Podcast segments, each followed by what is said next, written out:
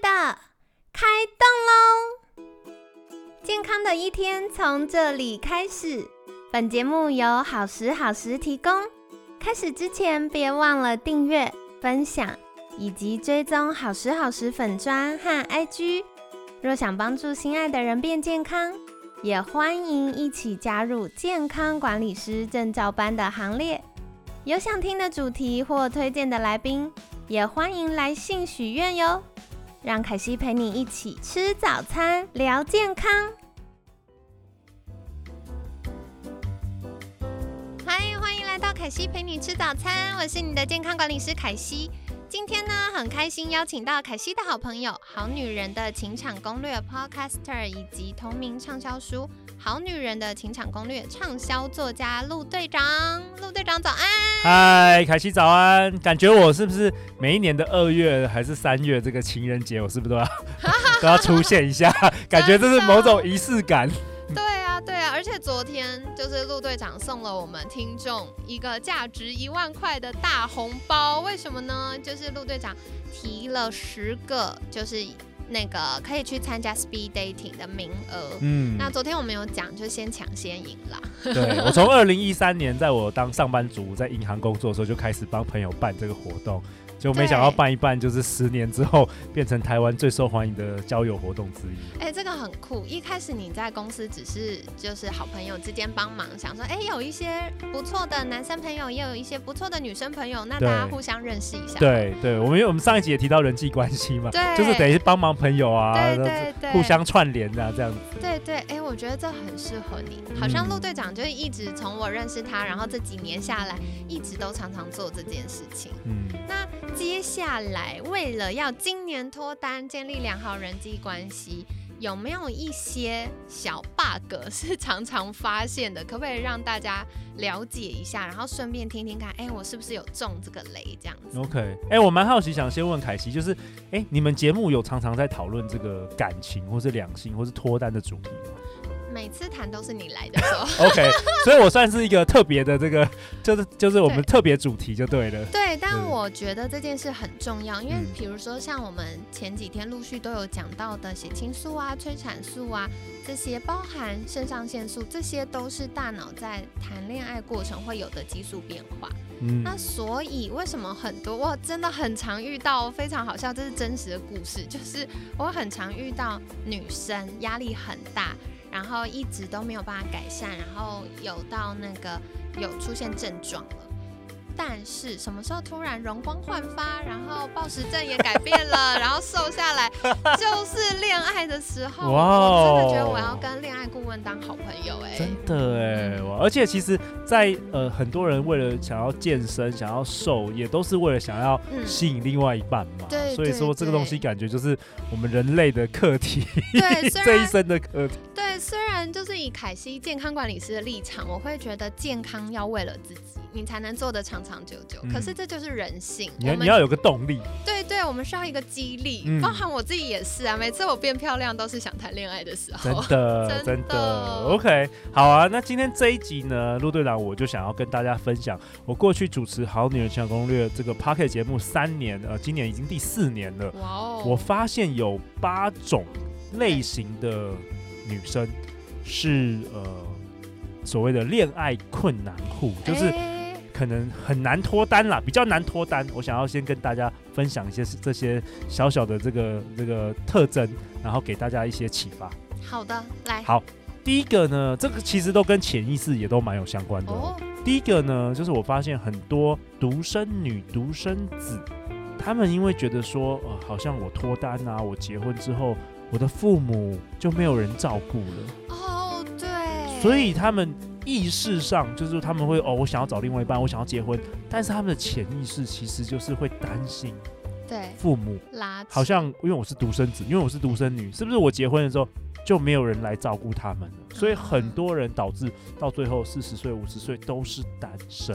这个我很有感，我要讲，你也很有感。我为什么又有感？因为大家都知道我有个弟弟，嗯，所以其实我不是独生女。可是我从小，而且我父母或我们家长辈、爷爷奶奶什么都没有给我这样观念。可是我从小就会觉得我要对家族负责，不是对家庭哦，对对家族，你的潜意识，真的超莫莫名，而且我从国小中年级开始，就嗯三四年级开始，大概十岁、十一岁左右就有这样的想法，所以后来我就会很难谈恋爱，是谈恋爱很开心，但开始要定下来的时候，我就会拉扯，我就会觉得，那我要以我跟他的关系为主，还是要以我跟家人的关家系族，对，然后我就会开始衡量说，那他能不能够成为我好的另一半，一起来 take care 我。然后，但理智上又觉得把这个重担丢到人家身上好像不太合理，所以就会有那个拉扯。然后太嗯心累的时候，你就越来越有情绪或很难经营关系。然后直到我意识到这件事情，然后我跟我妈妈谈过了我的这个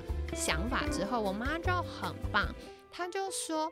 嗯，每个人都要为自己负责，所以包含他们也是。就是如果我愿意孝顺他们，他们觉得很棒，但是他们就是会照顾好自己。哎、好像嗯高敏儿都会把自己的责任无限扩大、哎对，到底怎么样扛起全世界？对啊，哎、我觉得我的大女儿也一直在，就是他很，他几乎都变成有点控制欲了。他会觉得说，嗯我活得健不健康是跟他有关。哎、真的，我你也会这样子所以这件事跟我所以妈吵架。她也常常跟我吵架，就是说我今天熬夜，或是我没有吃好的东西，对或是乱乱吃啊什么的，他就会觉得说这个我没有负责任。我可是我就觉得这超过了吧，就超过他。可是他好像内在就会担心。会会嗯会，你们高敏儿好像都会这样。对，就是会觉得要照顾，要照顾别人，对然后这个会扩大，所以我觉得就是很棒。我非常幸运遇到很多的辅导老师，就是求学阶段，或者是遇到我的咨商师们，他们就会跟我说，嗯、你要去哦，心理师证明一下，就是他就会说，哦，你要去，嗯、切割，没错，你要有界限，你要课题分离，这个对对，对对，不然你对永远烦恼不完。对，真的，而且我放下那个重担之后，我的感情就开始一路顺畅，太好了所以。对啊，这个第一个也有中哦，也有中。很棒，很棒。那第二个是什么 OK，第二个也是很惊人的，就是我过去不管办这个《非诚勿扰》快速约会啊，主持《好女人情感攻略》这那么久的时间，我发现呢、如果一个女生她遇到我的时候跟我聊天的时候，他主动提起这两个字，几乎过了三年、五年、八年，他都还是单身，什么字？什么字？随缘。他说：“陆队长啦，我感情就是随缘就好了。”但听起来很 make sense 啊。听起来很 make sense，但是他主动讲出这个随缘，代表什么呢？代表他把这个责任交给了上帝，交给了宇宙，交给了上天。好像这跟韩剧一样，啊这个男生会突然的莫名的出现，把咖啡倒在你身上，跟你道歉，邀你去他家，哦，你知道吗？就是随缘，他觉得这件事就是一个好像是随缘，哦天上会降下来的。哦，好有趣哦。可是不随缘要怎么样？因为感情又不是可以强求来的。呃，强求是一个一百，对，随缘是零，中间有很多。凯西，有我们不是只有零跟一百中间我们不是讲了好多，像上一集讲了好多方法，找男朋友去找那个暧昧对象去 IKEA 对逛街，是不是一个二？吃冰淇淋，是吃冰淇淋是不是一个？三？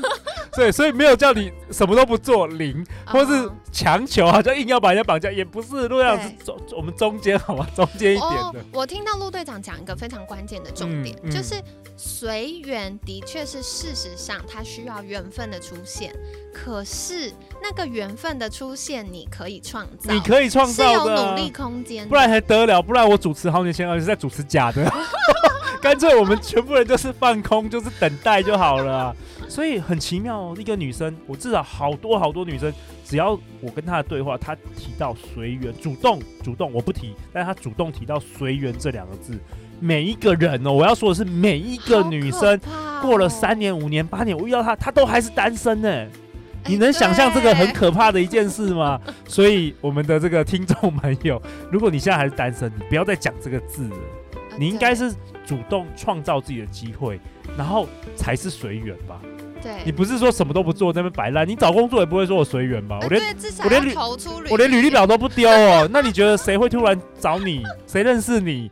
那你买，你说你要中乐透，你要至少好歹要买呀，去你楼下隔壁去买买几对张？呀，对啊，所以不要再说随缘了，好不好？好有道理哦！哦，跟大家说，我那时候想脱单的时候，我对我的好朋友陆队长做了一件极度夸张，但我觉得很有效的事，就是我直接跟他说：“哎、陆，我想要脱单，你帮我介绍怎么样怎么样怎么样的男生，然后我觉得我是怎么样怎么样怎么样的个性，可能这样我们会比较 match。”然后我觉得很好啊，我觉得很棒。对，然后我后来发现，因为这件事我也不只针对陆队长做，嗯所以我好朋友就会介绍很多很棒的男生。你开始有选择了。对，然后真的在那个过程，我就会慢慢发现，哦，原来我以为的这个条件不是我想的这样，没我其实不在意。对对然后我真正需要的是什么？我没错我其实在这个过程是更认识自己，也更认识对方。，yes 然后就算没有谈恋爱，我也遇到很多有趣的人。没错，就是你不是在家里自己想自己的这个理想伴侣清单，就是你要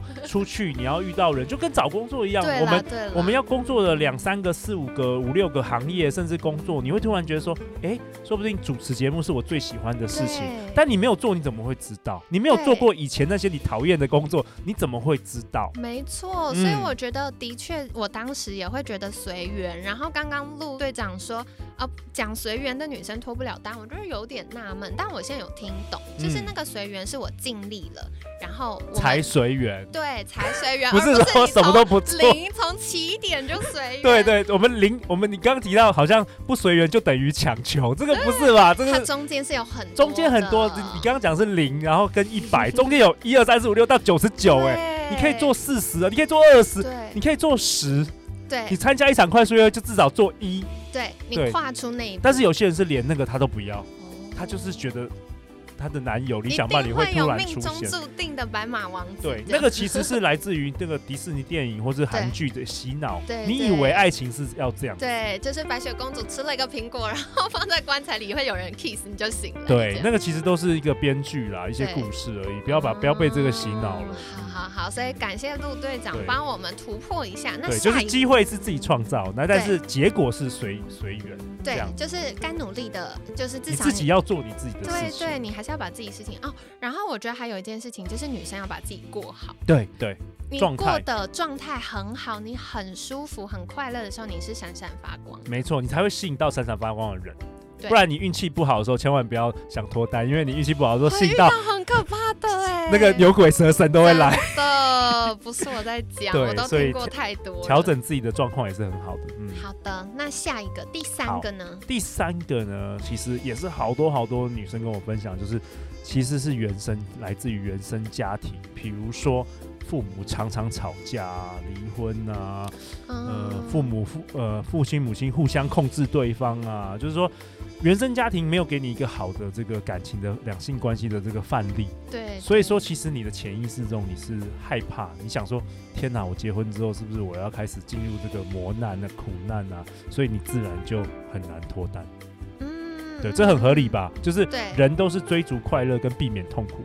对对。那既然你就觉得说，好像你从小都看到爸爸妈妈吵架，那你自既然你就是不会想要脱单。这个啊，我也要跟，因为我们有些听众现在是妈妈，嗯然后或者是有些是爸爸，就是嗯家里有小朋友。嗯、我觉得最重要一件事情，先把大人自己照顾好。嗯，因为我们永远都会觉得哦，因为我爱我的孩子，所以我很忙很累，我还是想陪陪他。那这个是我们对孩子的爱，可是孩子感受得出来。所以我觉得有的时候量很重要，但值更重要。如果量跟值不能兼顾的时候，请值优先。因为孩子虽然呃他不能够随时随地都有我们在身边，可是他会记得我们相处的时候都是快乐的。嗯，对，所以像呃，之前我有分享过嘛，就是我们有哦，凯西自己有一个一对一的服务的健康管理的客户，然后他那时候就好纠结哦，我就跟我说，凯西，我想要陪我的孩子，可是我又想要去上我的课，就是他下班之后自己兴趣的课，那他就会觉得这两件事是强蹦的。但我后来就跟他说，我们孩子永远是看着父母长大。如果我们是很自信、很快乐，然后夫妻相处是顺畅的，孩子未来他长大找的对象就会是这样。所以爸爸，呃，应该说女儿都是对着爸爸在找另一半，儿子都是对着妈妈在找另一。对，所以大家就可以去，呃，一方面我们要跟原生家庭切割，我们长大了就是新的自己，我们不需要一直拿小时候的那些成长经验捆绑住我们。但另外一个就是，如果我们现在是父母，先照顾好自己，我们就会有更多的情绪能量去照顾孩子。嗯，所以跟大家分享。那刚刚陆队长有说原生家庭这个部分，通常也是像我们前几天有讲到的啦，就是我们会跟自己说，我不要跟爸爸妈妈一样。对，但是就是很容易卡住。没错，所以原生家庭也是一个大的课题。对，那接下来第四个呢？好，第四个恋爱困难户的特征呢，就是说，呃，不知道凯西有没有发现，就是很我们现在的离婚率很高嘛，所以有如果你观察到身边周遭的每一位伴每一对伴侣感情都不好，对。你就不会想要这个进入这个伴侣关系或是结婚的，因为你身旁周遭没有看到好的，全部都离婚，全部都在吵架，所以这也是常常这个我们这个听众啊，他会他会他如果是有这个信念的话，他就会很难脱单。那我们前两集有提到什么用什么方法可以去 debug 呢？你要找到黑天鹅。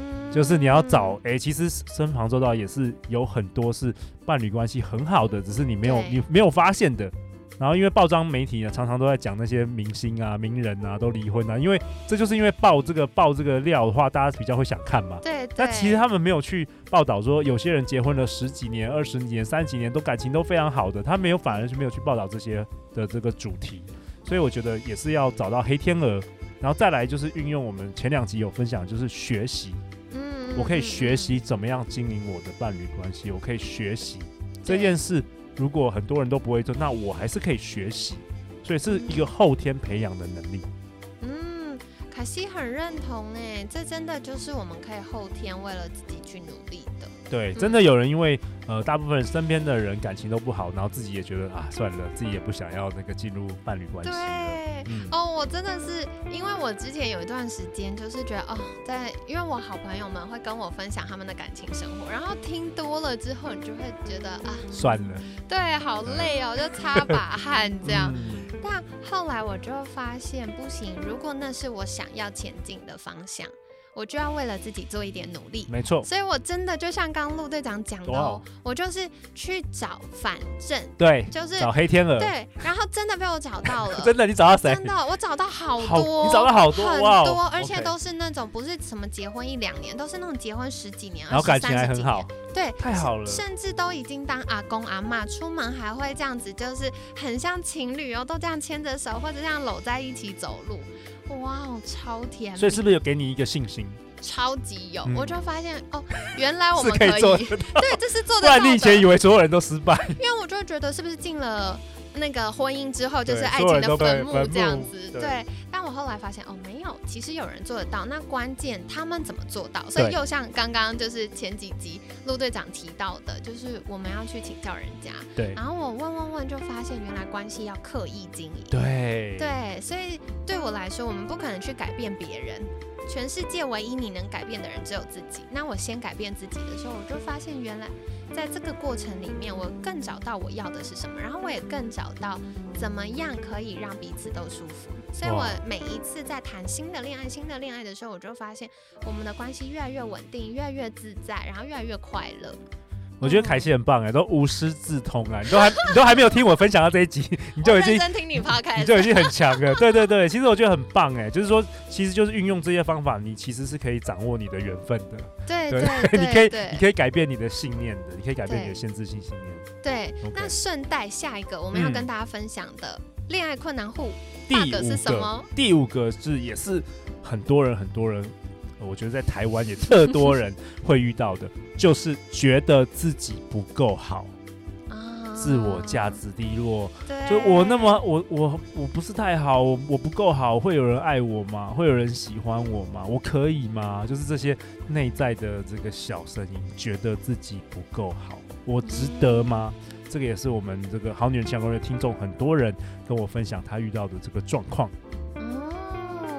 这个很常见，对，因为当你觉得不够好的时候，你身旁有一个很棒的人来追你，或是你想要追，你根本就不敢。对对，你想说他是不是我跟他交往之后，他会看看破我手脚？对对，我是不是很懂你们女生？我现在越来越懂了。所以我就发现，因为我觉得我身边的朋友给我很多爱，所以我一直算是自我价值感比较稳定的人。可是我就发现很多人真的会受限在这里面，而且我要讲，不只是恋爱关系。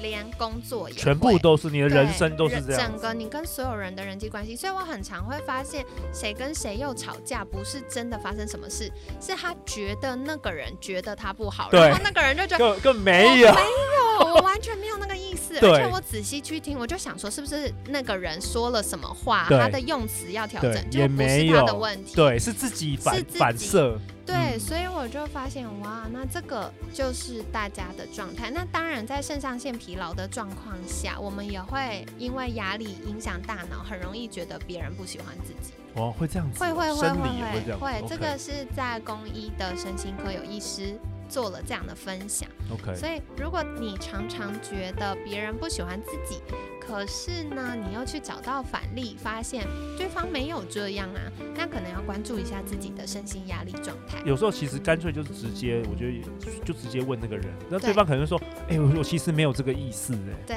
我觉得这有时候也会改变你，因为你有时候你是自己的小剧场。对对对对对，所以这是第五个。好，那第六个呢？好，第六个这个恋爱困难户也常常听说，现在现代人很多，就是说啊，他们想要就大家想要先工作，觉得稳定一点再谈感情。哦，就我还年轻啊，我有好多想要做的事哎，我我觉得我的 career，我觉得我的工作，我有的兴趣，我想创业等等，我想要稳定一点再谈感情。通常讲这些，心中有这个想法的。很多人到了稳定的时候都是四十岁了，然后他们发现很多那个好的男生都被选走了。而且更麻烦的事情是，到了这个年纪，你也知道自己舒服的状态是什么，你就不会愿意为了另一个人做调整。对，所以这个也是蛮常遇到的这个恋爱困难户，想说我先把工作搞定，可是一搞定就是已经十五年过后，就是三十八岁、四十岁、四十五岁了。对对对对，所以我觉得还是。我觉得回到我们前几天聊到认识自己的部分，到底。有一个嗯稳定的感情生活，或者是有一段婚姻，对你来说是不是必要的？对，其实没有标准答案，你你也可以就是终身未婚都没有关系。对啊，你一直单身也可以很开心啊。对，但是最重要是你要想清楚你要的是什么，以免你到老的时候突然后悔。对对，没有什么叫做等以后，因为你不知道就是以后的那个以后是什么，你每一个以后都有当下新的价值观。对，所以如果这件事真的很重要，对你来说不尝试会后悔。的话，现在就是最好的时刻。对，像我的节目取名叫《好女人情场攻略》，其实我并不是要给大家任何定义，什么叫好女人啊什么的。就是之前很多人以为是我们要好像是一个教女生的这个节目，其实我主要是透过不同的来宾的分享，给大家不同的启发。就是你要自己定义什么叫你自己觉得好，或是你想要的生活，你自己要定义清楚。社会已经太多框架了。应该我最重要的是，是我们要为我们自己下定义。所以陆队长也没有说，呃，每个人都一定要结婚，一定要有男朋友，一定要女朋友，其实都是你自己的选择。那主主要是就是我们透过很多来宾去分享，可以给你很多经验，那就是避免有些事情到老了就比较难嘛。比如说年纪很大，你生育就会比较难。嗯，对。那就会影响你择偶。对。或是说你你的体力可能也不太好。对。所以这些东西也是给大家一些思考跟启发。好的，所以回到就是我们要讲的，还是回去听前几集。我们周二有聊到认识自己，到底对你来说什么是重要的呢？那这个就会体现在我们的价值观跟 priority。那我觉得很多事情它不是优先先做什么再做什么，它是可以同时并进不冲突的。嗯，好，所以跟大家分享。那接下来第七个呢？好，第七个也是常常发生的，就是。我受了情伤，我遇到了渣男，我再也不相信爱情了，我再也不信任男生，男生就是烂，甚至有恐男症等等的。很多人一失恋就过了十年了，就疗伤。我听到你有听说的朋友，我之前觉得不可思议耶。那甚至有些人第一次恋爱失败，他就封闭自己，长达五年、十年的。我觉得说哇，像我们在节目陆队长都跟大家分享说，你要去找一百个人去约会，好不好？你不要以为第一个、第二个就会中，你要多多去认识不一样的人。可真的有人第一次的这个恋爱失败，他就觉得天哪，他再也遇不到好男人。对对对，真的，我刚听陆队长讲你要跟一百个人谈恋爱这件事，我忍不住大笑。不是谈恋爱，啊约会啦，约会啦，认识啦，认识，认识就是一百个人。你是什么专业谈恋爱？专业职业谈恋爱，职业谈恋爱。但我觉得这件事很有趣，因为我以前就是一刚开始当健康管理师，那时候很年轻创业，然后还不知道怎么样找到自己适合的客户的时候，我就去上课，然后前辈就跟我说一样的逻辑，你要先接触一百个人。然后在这个当中你会被拒绝一百次，你预设你就是会被拒绝一百次。对。可是常常到，因为你每次被拒绝，你就会修正。对。所以大概就是到了第五次、第十次，或是第二十次，就就中了。就中了，而且通常不用这么多，不用一百次，都我觉得根本不用。对，你心态上你要觉得说你要做一百。对，那如果今天接受一个点头的人，你就赚到了。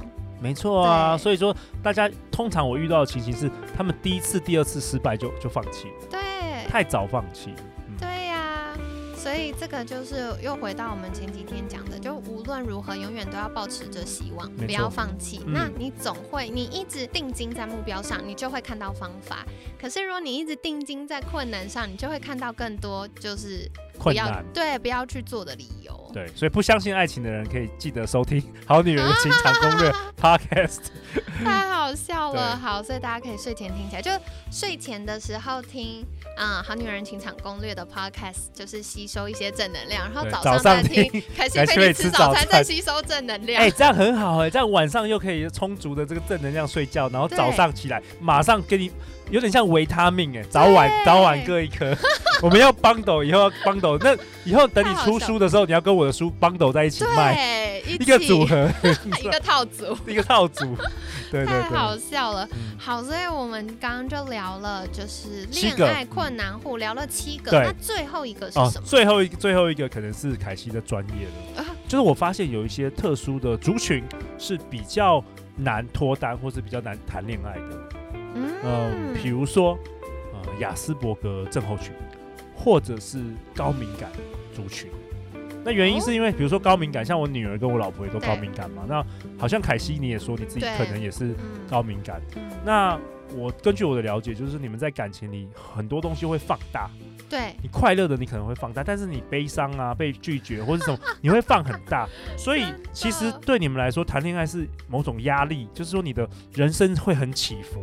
就是你的生活会非常起伏，因为谈恋爱这件事，我不知道这个也要请教凯西。我发现这这一类族群的人会比较难，就是说对人会有对这个两性关系、人际关系会比较有焦虑，所以比较难脱单。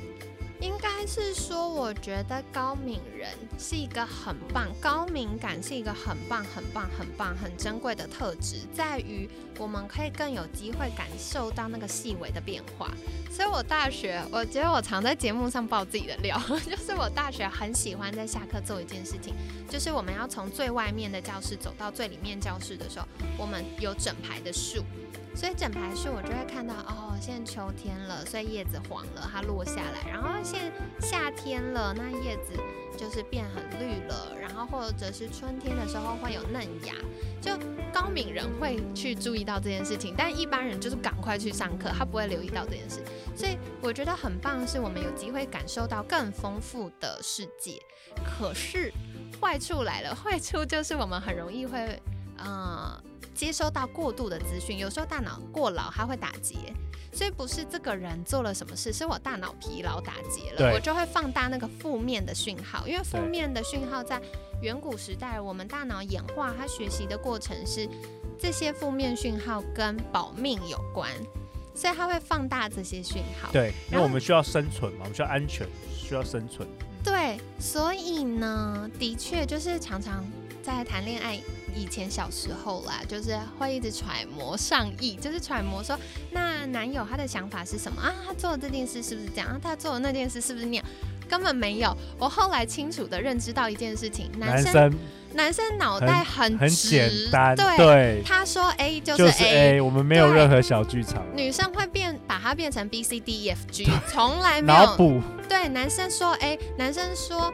那个，嗯，你要不要吃这个？或者是为什么今天菜比较少？他就只是想问说，哦，是因为没有买到菜吗？然后，但是女生常就会觉得。我下班这么辛苦，你还嫌？你看怎么根本没有嫌，就吵起来。他只是想知道他要不要多添一碗饭。对对，所以即便我结婚十五年，我对我老婆跟我常常也这样对话，我就说我没有这样想，我只是问这个问题。然后他说没有，你就是什么？你就是这个意思。对，你就是我说没有。我支持你老婆一票，因为女生的脑袋的确跟男生不太一样，所以我就觉得其实我后来的练习又会像我们前几天讲到，我真实认识到我自己的状态跟对方的状态之后，我做到一件事就是课题分离。我好喜欢以前我在念大学学心理学的时候，我们教授讲一句话，他就说别人永远没有办法伤害你，除非你同意。嗯，对。所以我觉得像刚刚就是陆队长讲到高敏人这件事情，对有些人可能比较害羞、比较内向，然后跟一次很多人相处的时候会比较有焦虑。可是我们在长大社会化的过程，少少的开始，少少的接触，一对一有品质的相处，对于高敏人来说是一个比较好介入的方式。对，所以给自己一点时间，但是去试试看，我们的那个舒适圈被开拓的时候，就会越来越舒服。对，就会像凯西一样停不下来。我现在就非常哦，这些事情它不再是绊住脚的事。嗯，太好了，希望这一集的内容可以给大家更多的启发。好的，所以很感谢陆队长跟我们聊到了这些哦。那呃，今天分享到就是第一种，如果你是独生子女，你会惯性的要照顾自己，同时要照顾很多很多人。那这种可能就会在经营亲密关系的时候遇到挑战。然后第二个呢，就是随缘，常常把随缘挂在，哎，我觉得其实，在亲密关系随缘的人，在工作上也会比较倾向随缘。对，所以这个是大家要去厘清的。那有另外一种随缘，是因为你压力爆表，你已经压力太大，累到躺平了，躺平，对对对，放弃了。对，所以我觉得刚刚很棒，学到一件事情是，的确就是亲密关系它是一个缘分，可是中间还是有很多可以努力的地方。所以它又会回到我们前几天在讲的成长型思维。好，然后再来的话，原生家庭的关系，或在身边看到太多人感情不好。或觉得自己不够好，自我价值低落，这些都是呃容易在呃亲密关系里却步的状况哦。然后再来，我觉得很重要就是想先工作，觉得稳定一点再谈感情。这件事情其实不止在亲密关系里面，在健康上也是。很多人就会说，我现在就是专心拼工作啊，然后以后有钱了退休了，我再来照顾身体呀。但很多时候都是从二十几岁、三十几岁、四十几岁，你就把你健康的本都烧光了，你后面就补不回来了。所以在每一个当下，不管是健康，不管是亲密关系，这个当下就是最重要的。然后再来第七个呢，就是受过伤就不相信爱情，不相信男人，有恐男症。我觉得这件事情就会又要回到我们怎么去认知。其实，在做健康管理咨询的时候，健康管理师也常常要帮客户做重新认知这件事。啊，大家会觉得只要我吃到糖类，我就会胖，而且就会一发不可收拾的肥死，然后最后就会糖尿病，就会像我们家族的哪个长辈一样要洗肾，然后挂掉。亲爱的，没有这么严重，它也不过就是一口饭或一口水果而已。所以重新校正认知是重要。那在感情里面也是。重新校正认知，你跟这个人的不顺是当时的你们，但是可能现在他也成长了，你也成长了，你已经不是当时的那个自己了，你已经成为更稳定、有自信，也更有内在力量，也更迷人的你。好，所以这个呢是大家重新校正认知的部分。那最后一个就是特质，有一些人的特质的确比较，嗯，可能对于。关系当中投的那个讯号啊，可能会过度不敏感或过度敏感。但无论如何，因为每个人的特质都是在一个灰阶上，有些人比较靠哪一边，可能比较靠左边，有些人比较靠右边这样子。那你只要知道自己的是哪一种，那你就可以找到相对应的方法喽。那最后我觉得啊，就是，嗯，今天聊到很多，其实它不只是在感情里面。在工作上，在建立新的人际关系当中，社交场合，或者甚至在家庭当中，它都是适用的。所以又会回到我们周二讲的认识自己，到底我们内在的信念是什么？我们是如何认知这些事情呢？那这样子或许就可以找到突破口喽。那今天也很感谢陆队长跟我们聊了这么多，在节目尾声一样想邀请陆队长再一次跟我们介绍，如果听众想获得更多相关资讯，可以到哪里找到你呢？好，可以上网搜寻《好女人的情场攻略》，可以到我们的官方网站 www.goodwoman.tw 就可以订阅免费的电子报。那每个礼拜我们都会寄一些呃，就关于节目相关的内容，或是脱单笔记啊、恋爱攻略等等。哦，太好。了，所以欢迎大家可以订阅哦。那今天感谢《好女人的情场攻略》Podcast 主持人以及同名畅销书《好女人的情场攻略》作家陆队长的分享。每天十分钟，健康好轻松。凯西陪你吃早餐，我们下次见喽，拜拜，拜拜。